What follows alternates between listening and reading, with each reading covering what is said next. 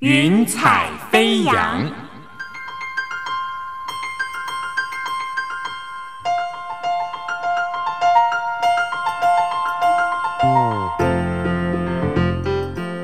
让每一朵云彩的生命牵引着你心灵的飞扬。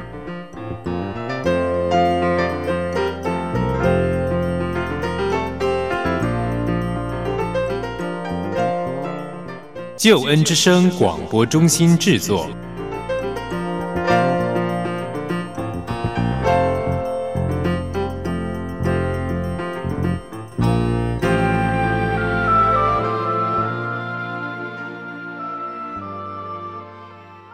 非常欢迎你收听《云彩飞扬》，我是你在空中的好朋友音如。呃，近来呢有一个名词啊，不断的出现。斜杠青年，那很多人第一个想法就是，是不是一个人身兼多份工作，赚取多重的收入，就可以叫斜杠青年呢？呃，比方说施以诺医师啊，他除了是教授，他是精神科治疗师，那他也是作家，他也是演讲家，或者像尼克胡哲啊，他是作家，他是布道家、演讲家，然后他也是一位男演员。特别啊，像现在越来越多的网红出现了。这个网红经济呢，也是斜杠青年的一个时代产物。今天云彩飞扬，音如呢就为你邀请了一位斜杠青年王香香。她除了自己本身投入的工作之外，她也在 YouTube 开设频道，成为了 YouTuber。所分享的影片内容已经累计了超过两百万人次观看。网络的力量何等庞大！对香香来讲，她说：“其实以前从来都没有想过要成为 YouTuber，成为网红，这是一个美丽的意外。那为什么这个美丽的意外会发生在她的生命里面呢？”今天云彩飞扬就邀请香香来跟我们聊一聊，欢迎王香香。嗨，大家好，我是香香。香香，你的名字是三合银树王，然后这个香好浪漫的香，它是三点水，然后宰相的相，这是你的本名吗？没有，这是通常大家都叫我香香。我的本名是香羽，羽是羽毛的羽。香香，你是一位 YouTuber，你开设的频道叫什么名字？在我的 YouTube 上有两个主要的频道，一个叫做恩典时刻，十是十字架的十。这个频道主要就是在讲，嗯，我透过信啊，我怎么样改变我的生命。那另外一个呢，就是炫富日记。那炫富日记主要就是在讲我跟我父亲日常生活的有趣互动，是炫富日记，没错。这个没解释的话，让人家误会哦。啊，对对对，父是父亲的父，父亲的父，没错。炫富日记就是谈你跟父亲的生活日常对话嘛，哈，你们的小互动很可爱耶，我有在看。那恩典时刻呢，就是谈一些也是你自己生活中这些故事点点滴滴。嗯，没错。那像有一则谈人际关系的影片，就在网络上面蛮红的，对不对？很多人转发，而且这个累计的数字呢，听说是超过两百万人次观看。是不是也因为这支影片的关系，所以你也走进了校园，有这个机会？对，没错，就蛮感恩的，因为这个影片被东森新闻报道，那被东森新闻报道之后，就有学校的老师看见，哎，觉得现在学生最需要就是人际关系的话题。所以也邀请我去到他们校园做演讲。那我目前是有去到两间学校，一间是华兴中学，然后再来就是北科大。谈一谈你去华兴中学那次好了，你演讲的对象都是国中生吗？对，都是国二生。那天总共有三百多个学生，哇，不少哎。那学生真的很可爱。那个时候我坐在那个第一排的时候，就有个学生坐我后面，他就按了一下我的肩膀，嗯，请问一下，您是讲师吗？然后我就说：“对，我是真的吗？可以跟你要签名吗？” 我都还没有讲，他就开始跟我要签名。然后呢，同学只要看到他在要签名之后，开始三四个就从最后一排跑到前面。然后老师就非常生气说：“哎，你们怎么那么没有礼貌？都还没开始讲就开始要签名。”然后那时候老师在介绍说：“哦，今天要邀请一位 YouTuber 的时候，哇，全场就是啊，什么是 YouTuber？这样哇，我就发现说，因为年轻人现在最喜欢的就是 YouTuber。”你问他们梦想是什么？大概十个人有七八个会跟你说他的梦想还要成为 YouTuber，所以 YouTuber 这个词对他们来讲是很有吸引力、很有魅力的。哇，那感谢主，虽然我不是目标是什么 YouTuber，但刚好这个名字让我可以很轻松的打进校园，然后受学校的欢迎。是你的目的重点是要跟他们谈人际关系，没错。其实我就是分享我国中以前的故事，因为我以前的国中我是对自己很没有信心的。那我觉得影响人际关系最大的凶手就是自我形象。例如说，以前我是很自卑的，那我会不敢真实的表达自己的想法。那有的时候你会觉得奇怪，我的朋友怎么远离我？可是其实不是朋友的问题，是因为我自己自卑而造成的。我因为自己自卑，不敢表达自己的想法，所以每次同学讲什么的时候，我就会容易附和。可能他们的想法我也不赞同，但是我就说哦，对啊，对啊，对啊。然后久而久之，他们其实觉得根本就走不进我的心，根本就不了解我，所以就和我越走越远。或者是因为我的自私，因为我害怕被丢下，所以分组的时候呢，我就会赶快拉着我朋友说：“哎，我想跟你一组。”可是另外同学就会很受伤，就觉得你是不是要排挤我？可是完全不是那么一回事，是因为我自己的自卑而造成人际关系的冲突。哇，所以你就是在演讲的过程当中，其实带入了很多你自己的一些过去的生命经历吗？对，没错。对，所以我想，当你在分享的时候，一定很能够引起共鸣。嗯，不过你刚才讲到说自我形象这个部分，好了，是人际关系中一个很大的杀手。谈到很多你过去的一个状态，你说你自卑啊，然后自私啊等等的。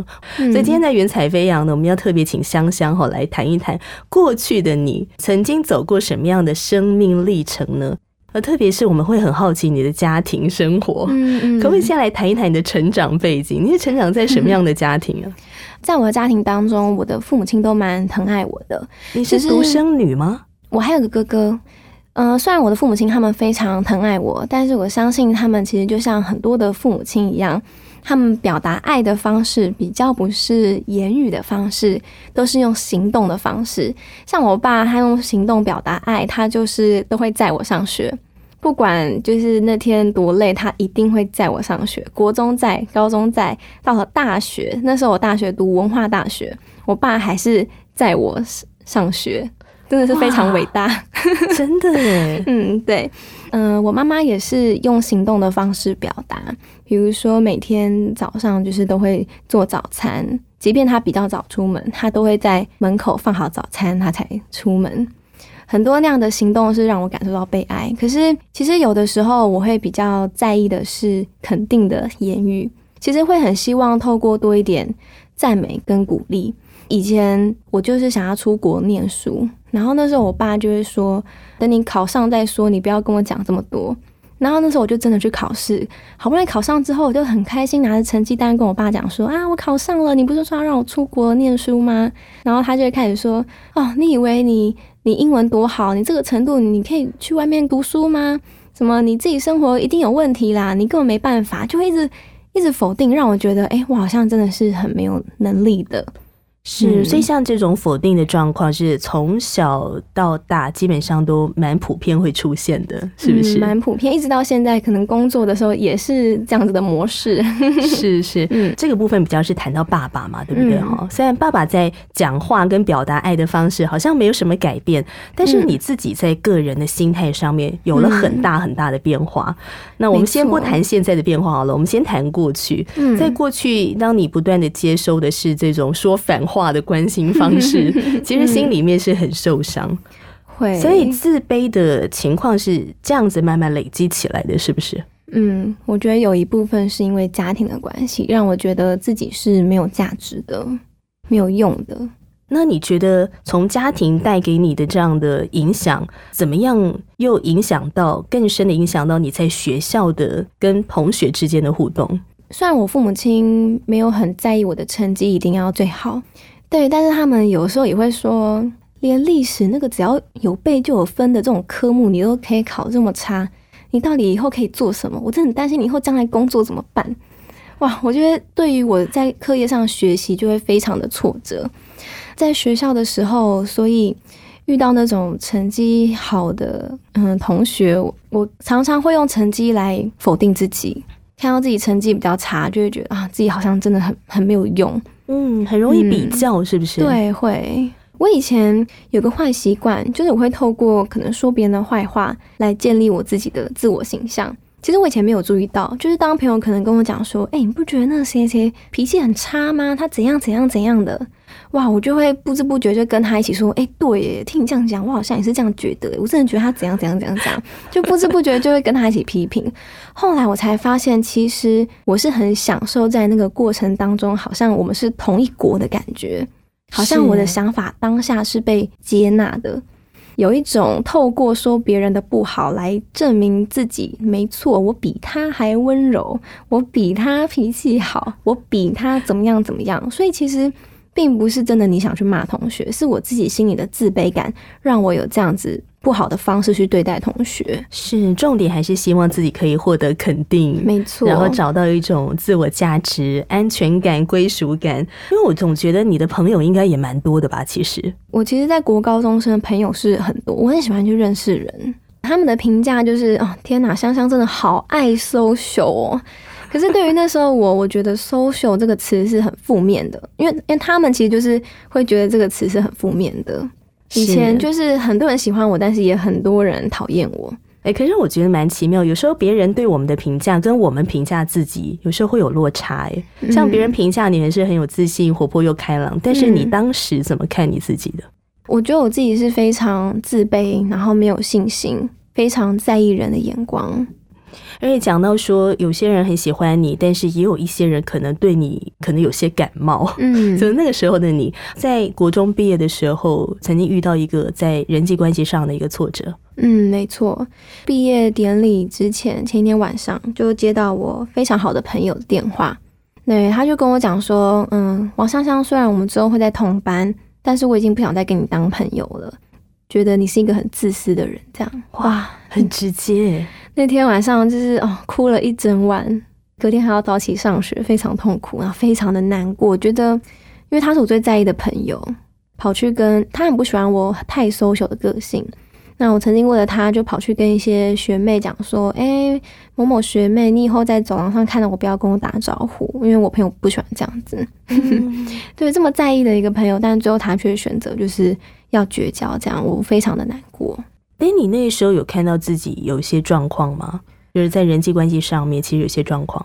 有当下就觉得自己是一个很很糟糕，觉得自己怎么那么不会经营人际关系，不会觉得自己是受害者哦。受害者。对呀、就觉得说好像被误会那种感觉啊。嗯，那时候不是被误会，应该是觉得被讨厌，嗯，被讨厌。我我这么在意你，但是你却这么讨厌我，这样。国中、高中这种青少年的阶段，我觉得人际关系怎么样去经营，有一个健康的友谊，嗯，真的是非常非常重要。没错。但是这个又关乎到我们刚才一直在谈的，就是自我形象的问题。嗯，是。所以，怎么样去面对这个自我形象？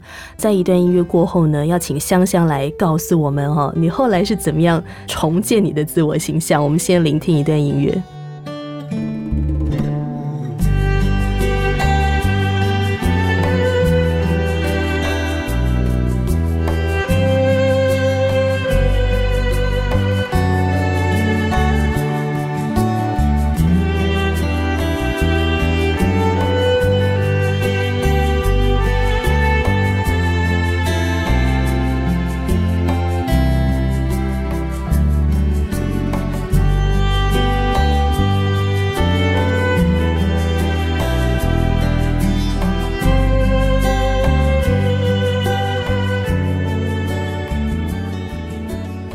的听众朋友，你现在所收听的节目是《云彩飞扬》，我是英如。今天为你邀请到的是斜杠青年，也是一位 YouTuber 王香香，来到我们的节目当中。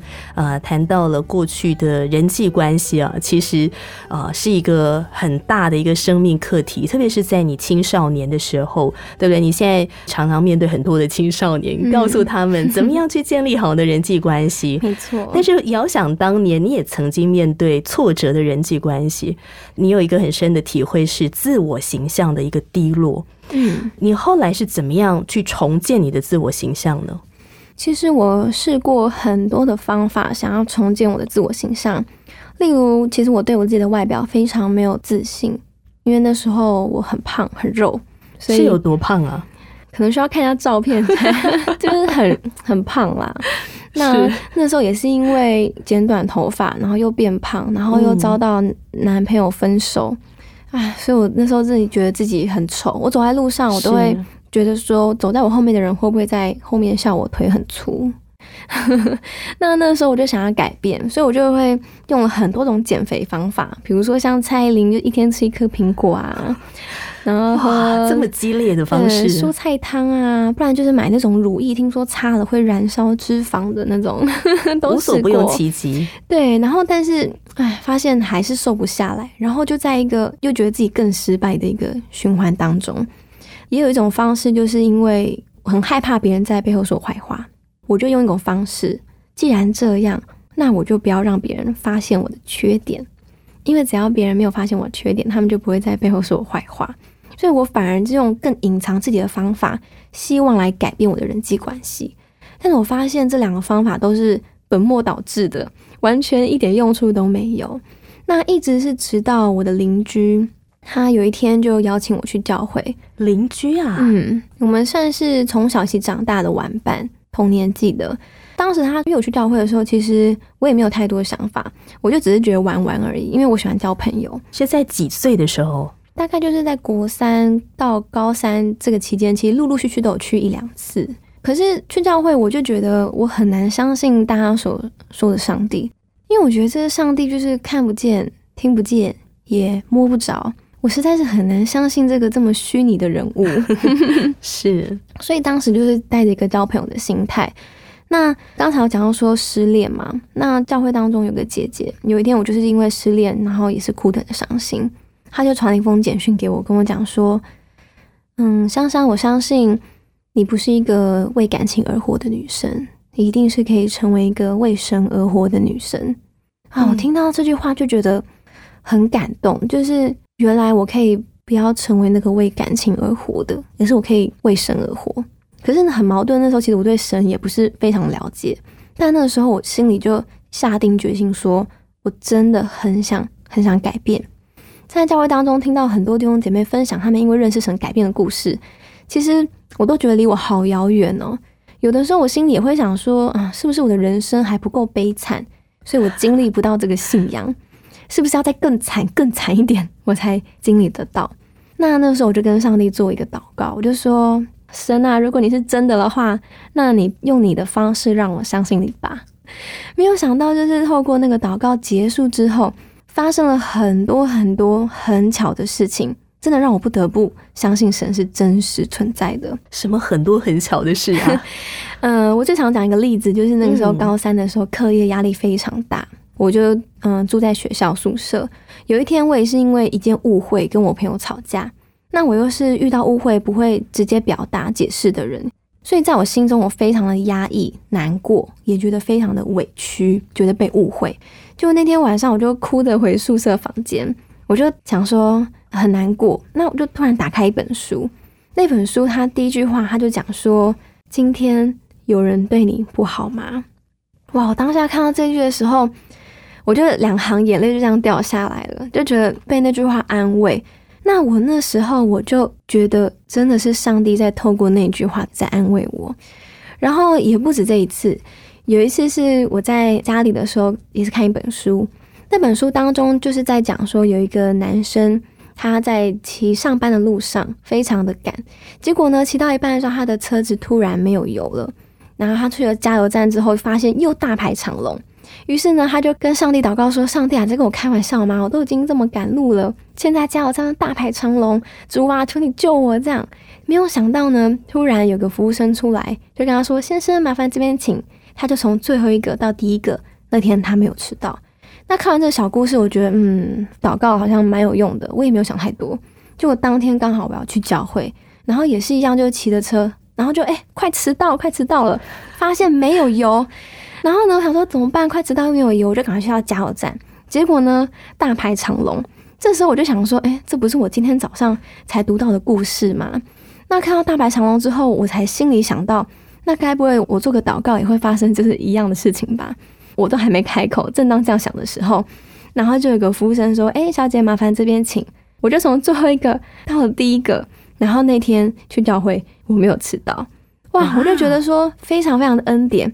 我跟朋友讲这件事情的时候，其实朋友的反应都是说：“哎呦，这种本来就是会这样子啊，服务生看到大排长龙，本来就是会叫你到前面，这是很正常，是巧合啦。”这样。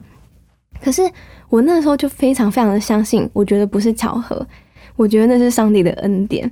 就是其实那个服务生也可以叫我后面那个人到第一个去啊，可是为什么偏偏是叫我？而且刚好早上我又才刚看完那一篇，我觉得透过这个小事情，神在告诉我说，祷告是真的有效的。是是，对，而且没有所谓的巧合，一切都是上帝的一个安排，一个恩典，没错。所以透过一些小小的事件，慢慢的累积，然后慢慢的去认识这一位你过去觉得看不到、摸不着、你不认识的一个虚拟的、离自己很遥远的这位上帝，嗯，没错。就慢慢的认识他，经历他。嗯，那为什么后来你会发现，原来？认识上帝跟重建自我形象有一个绝对的关系呢。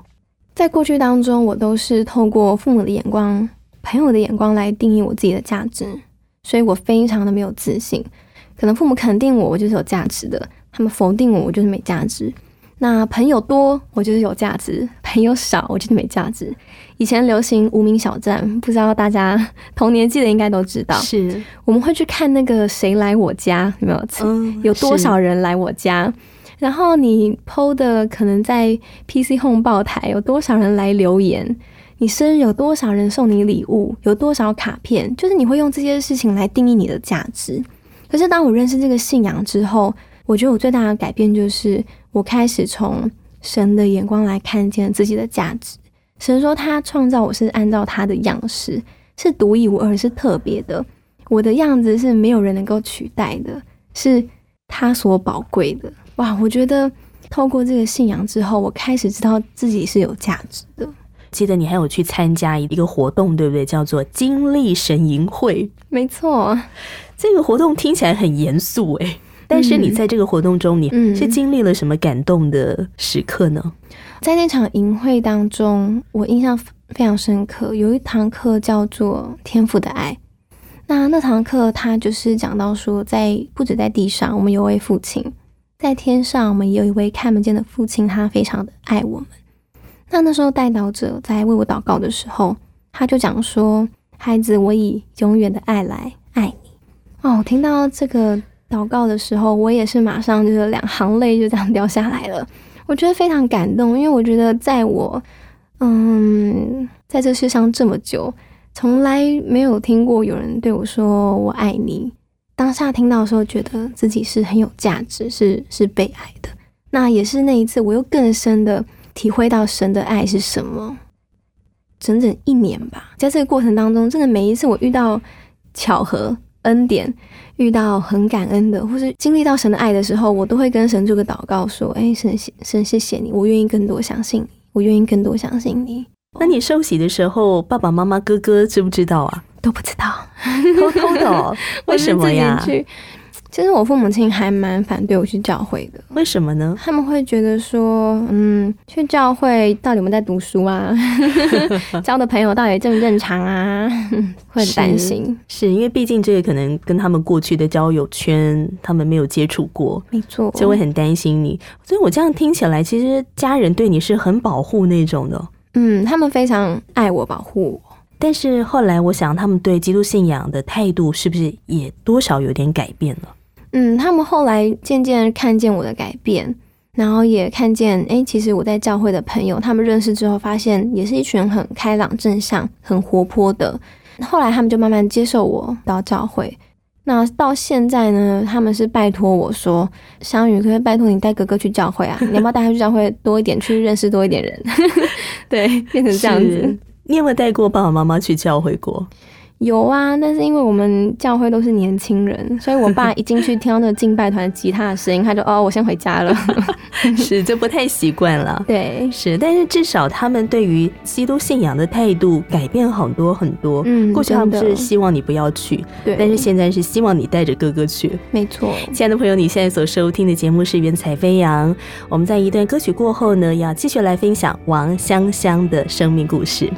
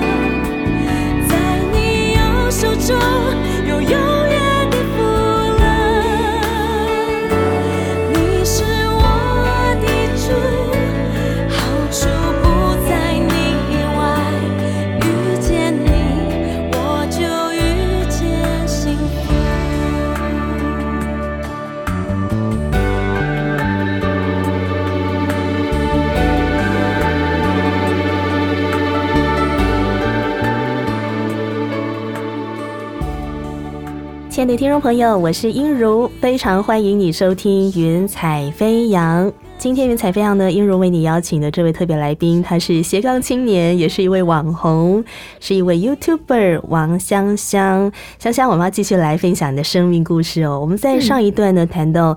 在自我形象的这个重建上，过去你虽然使用过很多的方法，无所不用其极，可是你发现说这些方法到最后还是没有办法真正的改变你的生命状态。嗯，直到你去到了教会，然后慢慢一点一滴的来认识、经历这位慈爱的上帝，就在这个过程里面，你的自我形象就被重建起来了。那么，在这个重建的这个过程当中呢，我想可以体现在你的生活当中哈，体现在你和家人的关系呀，还有你和朋友的关系，以及还有你的职场。我们先来谈谈跟家人的关系好了。呃，我想爸爸妈妈现在对待你，他们是非常爱你，但是他们对待你的方式，我想跟过去应该差不多。对，那容易用反话的方式哈来表达那个爱。生命改变之后的你，怎么样去面对他们这种反话式的关心？举个例子来讲好了，像是我的父亲，他会很想要掌握、呃了解、了解我的工作，了解我的交友圈，甚至是了解我的感情。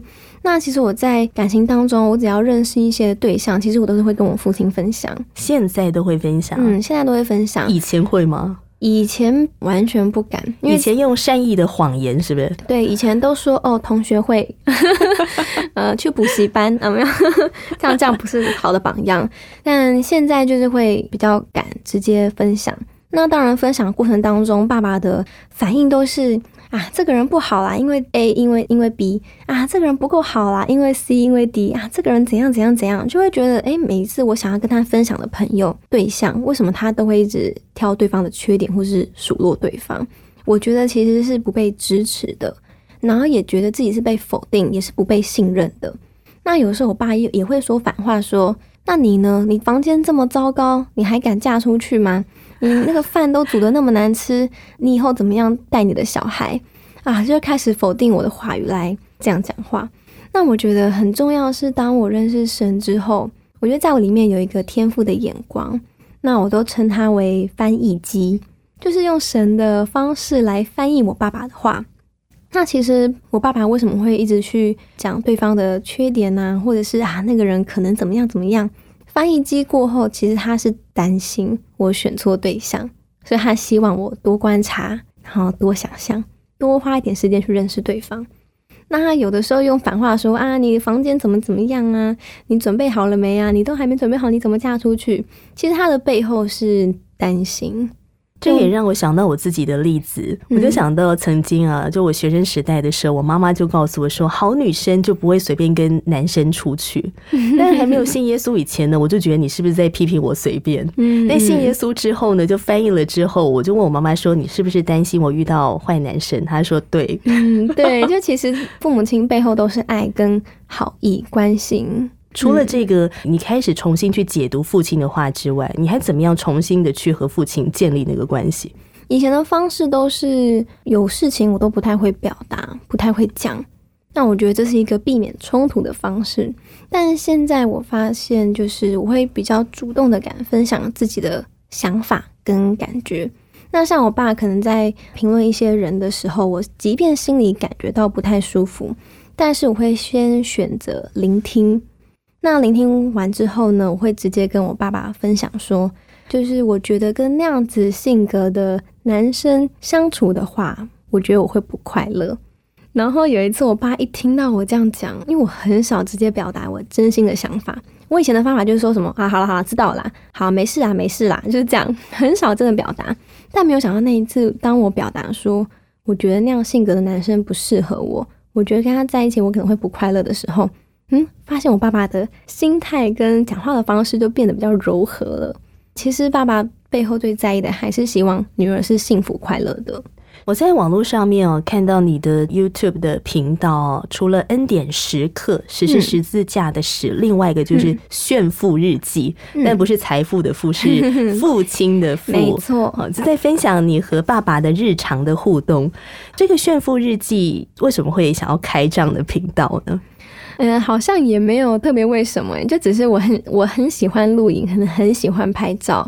然后就是我爸爸平常讲话也是个非常搞笑的，他虽然管我管的比较严厉一点，但是他也是有搞笑幽默的一面。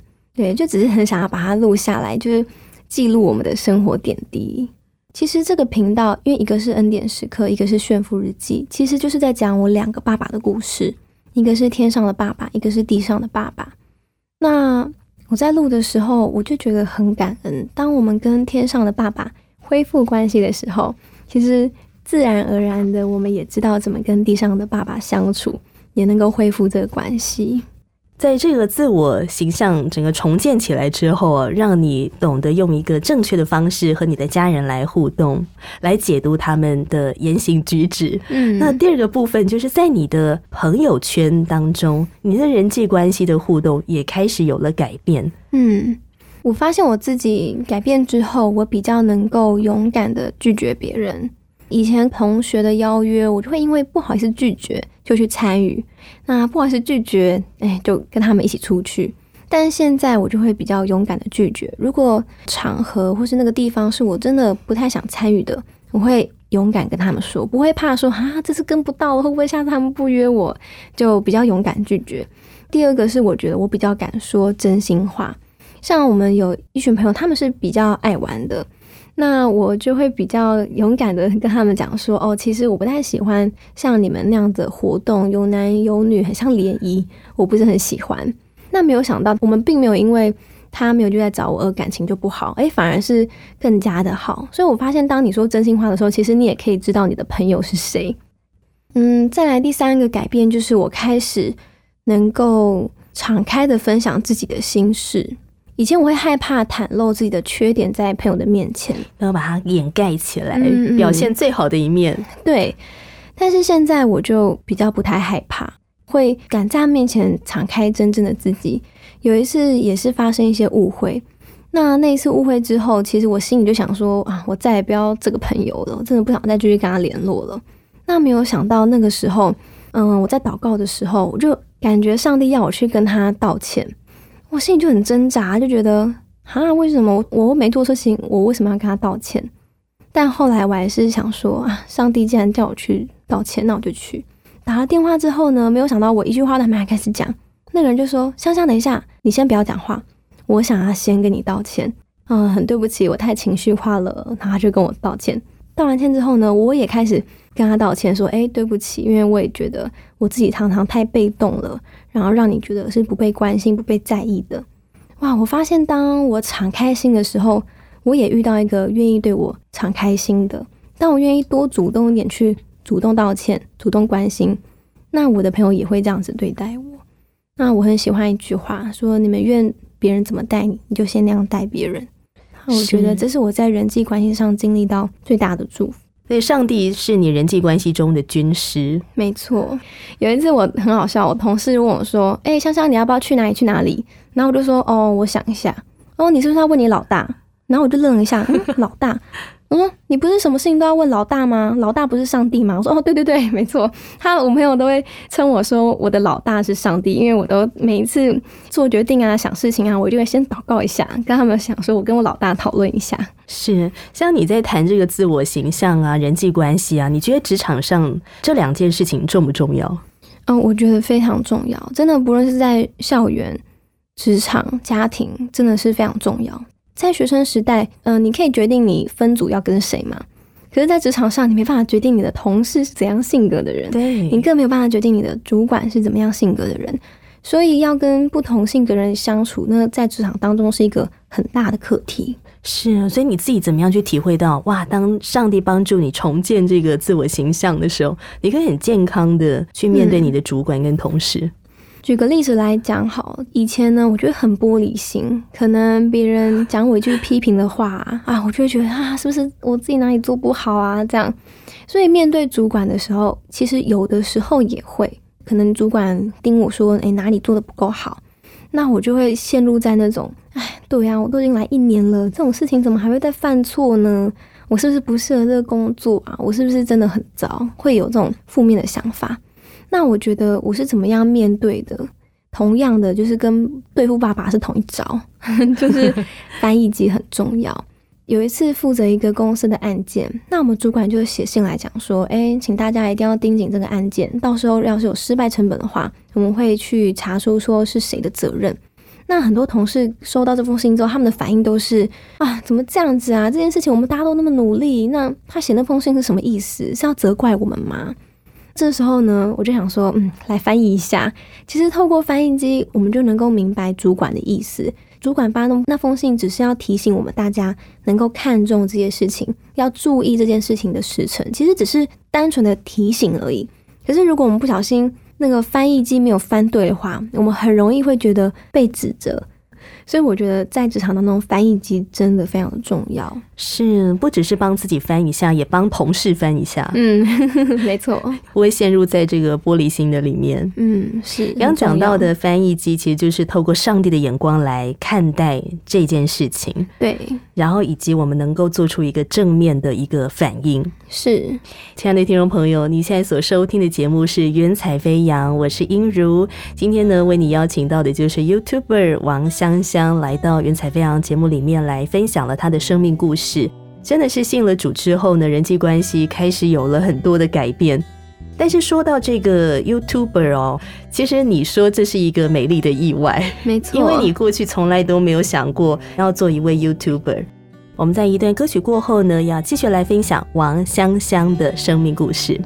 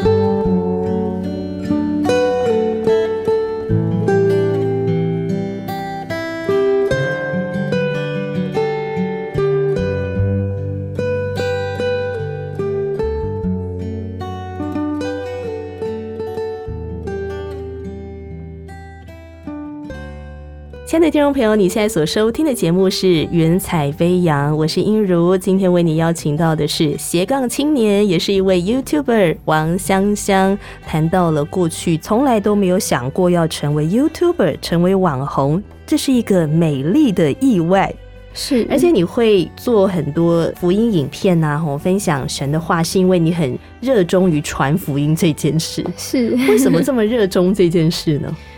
我觉得就很像你吃到一碗很好吃的牛肉面，然后呢，你就跑去跟你的朋友讲说：“哎、我昨天吃到一个牛肉面，真的超级好吃，你一定要去吃的那种感觉。”就是这么好看的事情，一定要让身旁的朋友知道啊。所以，当我经历到嗯、人际关系上的改变、家庭的改变，我就觉得我一定要让我身旁的人也知道这么棒的上帝。我的大学同学都会问我说：“嗯、王双双，你是有业绩压力是不是啊？因为我几乎带过我们班上一半以上去过教会。哇，嗯，那后来是怎么样有一个因缘际会？这个美丽的意外是怎么样发生？你决定要成为一个自媒体，开始来直播，利用网络的力量来传福音。嗯，其实也是老大教我怎么做的，上帝 上帝教我怎么做的。对，那时候在祷告的时候，我一直跟上帝祷告说：“主啊，我的特长，我的专长，到底要怎么样被发挥？”那那个时候，神就告诉我传福音。诶，我就想到，对，其实我对于传福音我非常的热情。为什么呢？因为当我在跟别人分享我自己生命改变的故事，那他们也来认识这位上帝，他们也经历改变的时候，看到他们改变，那是我觉得非常有成就感。看见别人生命的改变，我我觉得那是我人生当中觉得最有意义的事情。那我也问上帝啦，那要怎么样传福音呢？那上帝就跟我讲说直播。那个时候我听到直播的时候，我还愣了一下，想说天哪，神啊，那你在跟我开玩笑吗？现在女生直播都是直播好吃的啊，或是彩妆啊，哪里好玩呐、哪有人在直播分享自己生命改变的故事？可是那时候我就想说啊，神都这样讲了，那我就死就死吧，做了就做，没有人看也没有关系。所以我就在 FB 上先有了第一集的恩典时刻直播。当时为什么取这个名字？因为在我认识上帝的过程当中，发生很多很多的巧合。刚才有讲到嘛，对那有一天牧师他就讲说，其实没有巧合，在我们生命当中发生很多好巧、好巧、好巧、好巧的事情，都是神的恩典哇！所以我就非常喜欢“恩典”两个字。那时刻就是十字架的十，然后也是十分钟的意思，还有一个是十点，晚上十点。所以那时候我是在每嗯礼拜四晚上十点有十分钟的时间跟大家分享。哇，虽然是只有短短十分钟，嗯可是要能够讲出内容，你事前的预备要花多久？嗯、呃至少要花两个多小时吧。就是大家看到我在直播上面好像讲的非常有信心，但是其实我前面花了很多时间，一直在对着镜子，然后讲看看看自己是长什么样子，很担 心会那个讲错话啊，很紧张。会不会担心说没有灵感之类的，不知道要讲什么内容？嗯，会，但其实还蛮恩典的，就是好多次晚上我都是不知道讲什么，可是就是在早上晨跑的时候，就突然有灵感，就突然上帝会让我想到一些小故事，是可以分享出来帮助别人的。你还会去晨跑哦？啊，对，现在还会吗？现在现在比较没有了，嗯就是以前会。嗯以前你都会，是几点去晨跑？那个时候都是五点半到六点半跑步，太厉害了！然后就会跟上帝有一些心灵的对话，对，就会有些灵感，嗯然后晚上就可以做直播。嗯是是，嗯 那你那时候做直播的时候，会不会很担心啊？会不会有人看啊之类的？我觉得如果很少人看，一定很丢脸。结果就真的那个时候直播的时候，大概观看的人数大概二十到三十人左右，其实是算蛮少的。但那个就是刚起步的时候嘛，嗯，没错。所以其实很需要从上帝来的信心。没错。教会的牧师师母，听说是你很大的心灵支持。嗯，对他们都会一直鼓励我说：“哎，香香，就算你没有想到要播什么也没有关系啊，就是重点要做你开心的事情，你才可以持续的做下去。”他们非常肯定我在网络上分享自己生命改变的故事这件事情。对，当你一件事情持续的做的时候，你怎么样看出那个果效？那个时候，很多网友留言给我，他们说看了我我的影片之后，他决定要重新回去教会认识上帝，因为他们以前是有去教会，但后来因为忙碌没有去。那看了我的影片之后，他们决定要重新再去认识这个信仰。你在影片当中常常会谈到你自己过去的软弱，是有时候会不会有一种自揭伤疤的感觉？嗯，会，因为毕竟你要说出过去你很不成熟的一面。对，甚至我有一个同事，他说他看过我的影片，但他当时不认识我。他那时候看到我第一集的影片的时候，那一集是讲到人际关系的杀手，就是自我形象。他说他把那个影片存下来，心里想说：“哦，我绝对不要像这个女生这样这么自私。”后来才发现，原来我们变成同事了。这样，像这个影片播出来之后啊，周遭的这些家人啊、朋友、同事，他们的反应怎么样？他们第一个反应，哦，我父母亲的反应，他们是吓一跳。他说：“哇，我都没有想到，原来你可以讲话这么的侃侃自如。”然后我妈妈也说：“你怎么那么厉害，可以对着镜头自言自语这么久？” 是肯定啦，我相信是肯定的。嗯，然后同事，嗯，我觉得很开心诶，因为透过这个影片，我的同事开始会来问我：“哦，香香，原来你是基督徒哦，那你为什么会去教会啊？你为什么会认识神啊？那祷告要怎么祷告啊？如果我家里是拜拜的，也可以去教会吗？”诶，就发现同事开始对这个信仰产生很多的好奇，然后都会跑来问我。所以又多了很多传福音的机会。没错，透过这个网络哦，成为一个自媒体，把你所经历到上帝的恩典分享给更多人，把祝福带给更多人。本来你是透过自己的 FB 在直播嘛，是。那后来怎么在 YouTube 上开一个频道，变成了 YouTuber？这个过程中又经历了什么恩典呢？嗯，没错，这真的是一个恩典。有一天，一个导演在 FB 上看到我的直播。那他就邀请我跟他合作拍一支微电影的广告。那拍完那个广告之后，我印象深刻。结束，他就跟我讲说：“诶，香香，你知道我们这个团队多媒体团队的嗯目标是什么？”我就说不知道。他说他们这个团队的目标就是希望透过多媒体帮助年轻人完成梦想。他觉得我恩典时刻这个 idea 非常的棒，所以他们决定要帮我拍成影片。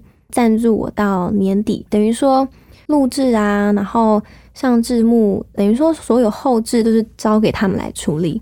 那时候帮我录了四到五集都是免费的，因为他们帮我，所以才开始有 YouTube 影片。透过这个影片之后，诶，开始有媒体来采访。那像之前有一些专访来访问我生命的故事，那也透过这个专访，诶，让一个辅导老师注意到了我。他就发现说，嗯，人际关系这个课题真的是对学生蛮有帮助的，所以因此也才有演讲的机会。那去了演讲机会之后，又接收到了 Good TV 的电视邀约，所以他们也邀请我在节目当中分享斜杠青年的故事。是啊，最近生活很忙哦，陆陆续续的接到很多邀约，嗯。做这个影片的过程当中哦，像我们刚才谈到说，有一个基督徒的团队嘛，故事旅途啊，在帮助你。但是要出产影片的过程中，你必须要写稿啊，对不对？你们要找拍摄地点啊，是要梳妆打扮啊，其实要做很多的预备。是，所以这个影片的产出有时候会不会有些压力啊？会，其实有一阵子我都没有出一些影片，那原因就是。就像我之前一想到的状况，哎，突然不知道要要讲什么。那以前二十几个人看的时候，有点紧张，但是又觉得哎，其实也还 OK。可是没有想到，影片有一支影片被东森新闻报之后，就越来越多人都会看见我知道我，然后每个人就会说啊，香香，你下一个影片什么时候啊？很期待你的新影片呢。哇，那没有想到，我突然就开始有压力了。我就突然觉得要做影片，要写稿。对我来说是一件非常有压力的事情，所以我有将近半年的时间没有在写稿，没有在在录影片。那那半年的时候你在干嘛？是沉淀心灵吗？嗯，对，我就我就沉淀自己，然后也发现说，哎，我好像不知不觉又被低落的自我形象影响了。我突然很在意有多少人观看啊，我突然很在意别人对我影片的评价。那我突然很在意我的影片之后，嗯，要走哪个话题会更多人想听，要分享哪个主题会让新闻媒体想采访。那在这过程当中，我发现，诶，我好像不知不觉又被影响了。那我觉得很感恩的是，在这段沉浸的过程当中，我又重新思考，到底为什么我要去直播，到底为什么我要录这个影片。其实最一开始的初衷是我想要传福音。那既然我的目标是传福音，人多人少是我要在意的吗？我的话题有没有吸引人是重点吗？应该是我分享的故事能不能够去帮助到别人，那才是最重要的，是能不能够帮助别人，而不是吸引百万人看，这是完全不一样的。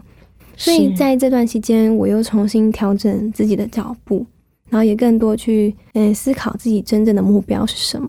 所以之后还会继续的产出影片吗？我想这是很多人关注的。会，其实我最近在策划一个新的节目，也是叫做《恩典时刻》，但是“课”是访客的“课”。那我希望能够邀请一些青少年，邀请他们分享在他们生命当中感到最挫折的事情，那他们怎么度过的？那他们要面对一个跟他们相同处境的年轻人，要怎么样去鼓励他们？那为什么会做这个？是因为我觉得。年轻人就是喜欢跟年轻人对话，是，所以当他们听见年轻人的故事的时候，才会有共鸣，他们也会得到帮助。那第二个目标是我希望让来访的人知道，其实他们的生命，即便他们很年轻，但是他们生命的故事是可以帮助到别人的。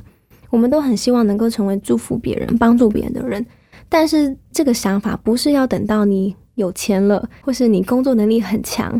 你很有能力，你才能会去做，而是当你在你年轻的时候，你你就可以去做。我们很期待香香制作的这个恩典时刻，客人的客，访客的客。我们期待这个影片的产出，能够祝福更多更多人。你时常在影片里面都会分享一节圣经的经文，没错。要不要现在也来分享一节，来鼓励我们听众朋友？嗯，没问题。我非常喜欢一句经文。他讲到说，万事都互相效力，叫爱神的人得着益处。那我觉得这句经文，他讲到万事，万事就是指你生命当中大大小小，不管是开心的、不开心的，可能是讨厌你的人遇到讨厌你的人，或是遇到你喜欢的人。我相信万事不管什么样的事情，神都使我们互相效力，都是为什么这件事情会发生在我们生命当中，一定是对我们生命当中有益处。有帮助的，即便遇到一个不喜欢你的人，但或许在这个人身上是一个你可以看见自己生命改变的机会。我的意思不是说你遇到讨厌的人，你要为了他改变，不是，而是遇到任何的人，你跟他相处之间有什么样的摩擦，都是一个机会，看见自己生命可以成长跟改变的机会。嗯，所以我觉得也要鼓励听众，就是不管你现在遇到什么样的事情，我相信神的心意都是美好的。都是要祝福，都是要帮助你，都是要使你得着益处的。是认识上帝，要成为我们一生最大也是最美的祝福。没错，今天云彩飞扬邀请到王香香，本名是王香雨，雨是羽毛的雨，是是这位 YouTuber 网红来到我们的节目里面，分享了他的生命故事。因为遇见了上帝，所以生命当中就发生了这场很美丽的意外。过去从来没有想过要成为一个 YouTuber，但是在上帝的带领之下，就开始做了这一件用影片传福音的事情。今天真的很谢谢香香来到我们的节目当中，谢谢你，谢谢大家。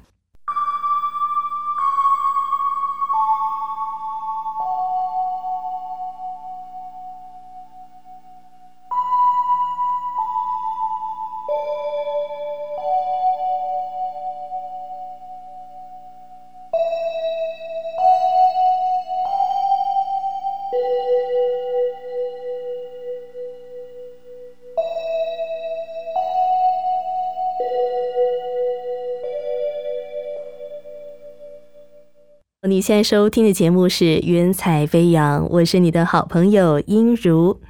说到这个 YouTube 呢，它是世界啊最大的影音平台，你知道吗？全球每个月呢有超过十亿人在使用哦。那么 YouTuber 呢，就是制作、拍摄影片，然后把影片放在 YouTube 这个平台上来经营。而我们今天就为你邀请了 YouTuber 王香香，她在十八岁的时候认识了上帝，生命开始有许多改变。她也很希望身旁的家人朋友也能够和她一样，一起经历上帝所赐丰盛的祝福。所以她拍摄了影片，透过网络经营恩典时刻，十是十字架的十，恩典时刻的影音内容，来分享上帝丰盛的恩典。也在我们今天的节目当中呢，分享了他是如何经历上帝奇妙的带领。真的很盼望香香的生命故事能够成为你我的祝福。而我们今天也取得了他的同意，将故事纳入云彩飞扬福音见证宣教事工。如果你听完觉得很感动，自己有帮助，也希望可以祝福你身旁的人，很欢迎你来索取王香香的故事 CD。也很鼓励你来参加圣经函授课程。如果你希望多一点的来了解基督信仰，就像香香一样，她是遇见了上帝，哇，她的生命就开始改变，经历了这一切奇妙的旅程。所以，非常的欢迎你来参加旧约圣经函授课程，一起来认识这位爱你的上帝。你可以透过网络或者函授的方式来参加。好，如果你要来参加旧文圣经函授课程，或者是索取王香香的生命故事 CD，欢迎你跟音如联络。电话请拨零二二七五四一一四四零二二七五四一一四四。来信请寄台北邮政四十四支八十号信箱，请注明“云彩飞扬”节目收，或写给我音如收。当然呢，更欢迎你使用旧闻之声的官方网站，以及透过 Line、微信，在官方账号加入旧闻之声，成为好友，很方便的收听、下载、分享我们的福音节目。好，最后非常感谢您的收听，也谢谢生命和灵粮堂和我心旋律音乐施工所提供的诗歌，祝福你喜乐平安。我们下一次云彩飞扬空中再会了，拜拜。我是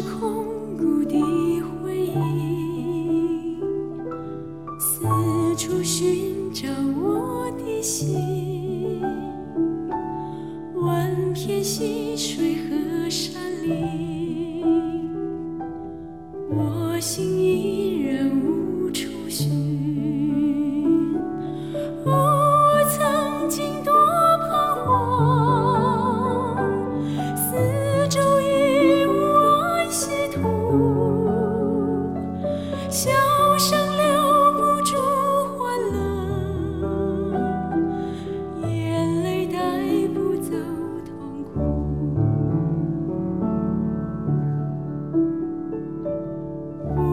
生